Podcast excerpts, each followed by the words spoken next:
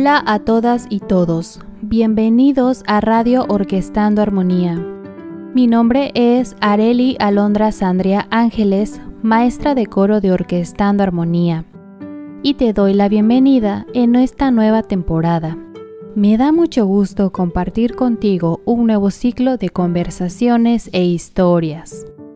Estos episodios platicaremos acerca del son jarocho, porque hay tanto por decir y tanta gente interesante que conocer. En este episodio conoceremos un poco de la poesía presente en los sones. Espero lo disfrutes. Comenzamos.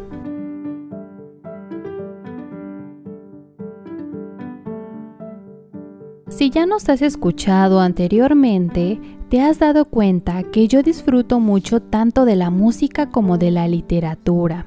Me gusta contar historias y poemas. Y si es tu primera vez por aquí, pues ya lo sabes. Nos encontraremos entre las letras y los sonidos. El son jarocho es la música de los veracruzanos. Sería raro encontrar a alguien por aquí que no conozca la bamba o la bruja o que no se haya topado con danzantes vestidos de blanco o músicos tocando jaranas. No ahondaré más en esos aspectos, pues podremos conocer más del tema con mis compañeros. Lo que hoy te quiero platicar es sobre la poesía que está presente en el son jarocho. Así es, no es solo baile, jaranas, alegría, fiesta. También hay mucha poesía.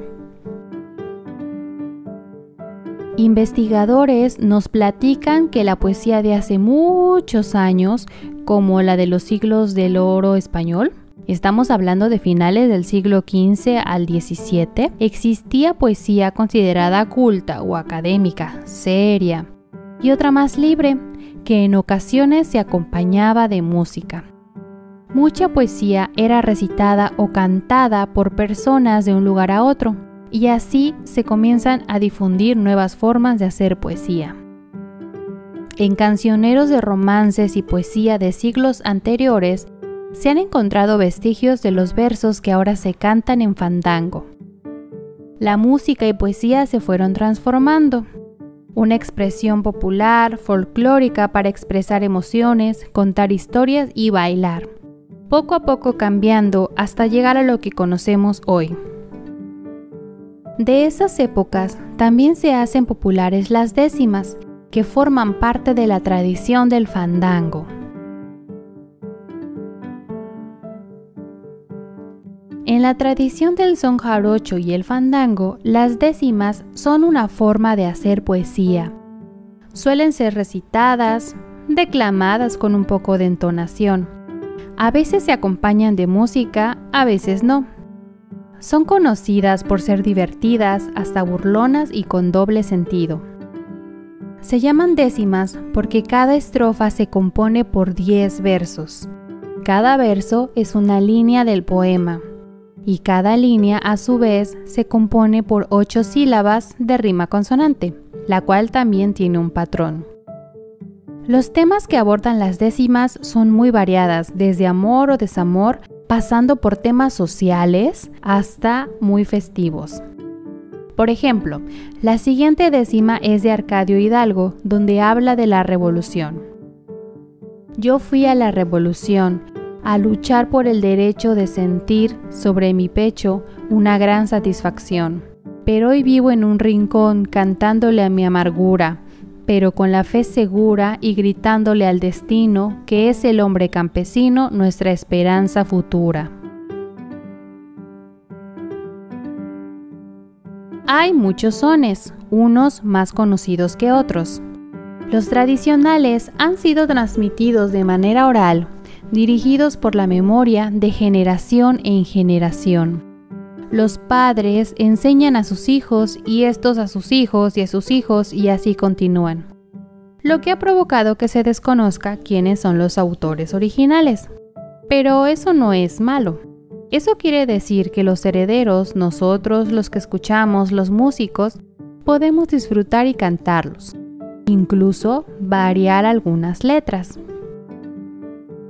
Las letras de los sones contienen historias. Por ejemplo, la bruja que nos cuenta de una mujer que vuela en la noche y se lleva a personas, pues esas son las creencias de las brujas.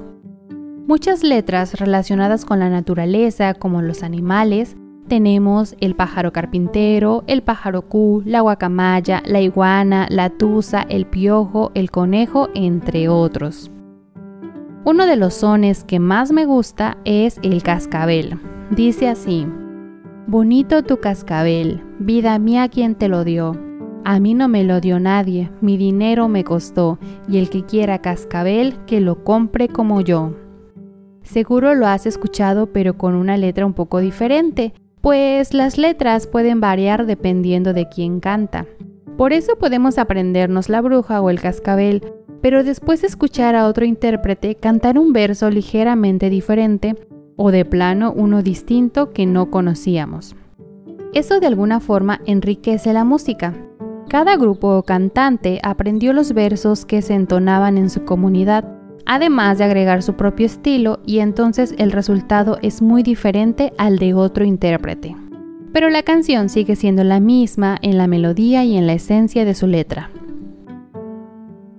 En ocasiones, sobre todo en los fandangos y presentaciones en vivo, el cantante decide improvisar, algo así como inventar un nuevo verso en ese mismo momento. En los sones suele haber versos que cambian y otros que se repiten constantemente como un coro. Por ejemplo, conocemos bam, ba, bam, bam, pero los versos que hay entre una bamba y otra bamba cambian.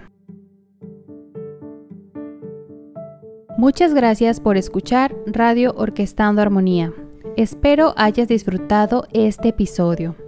Hemos conocido apenas un poquitito del contenido poético del son jarocho. Si tú gustas, puedes buscar videos y lecturas para conocer el tema con mayor profundidad. Seguiremos explorando el son jarocho. Incluso conoceremos algunos músicos que nos compartirán su experiencia, así que no se pierdan los próximos episodios. Muchas gracias. Mi nombre es Arelia Londra. Nos escuchamos la próxima semana.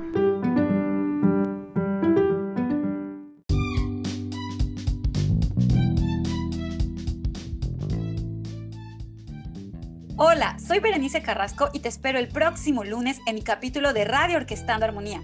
Escúchanos por Apple Podcast, Spotify y Anchor FM.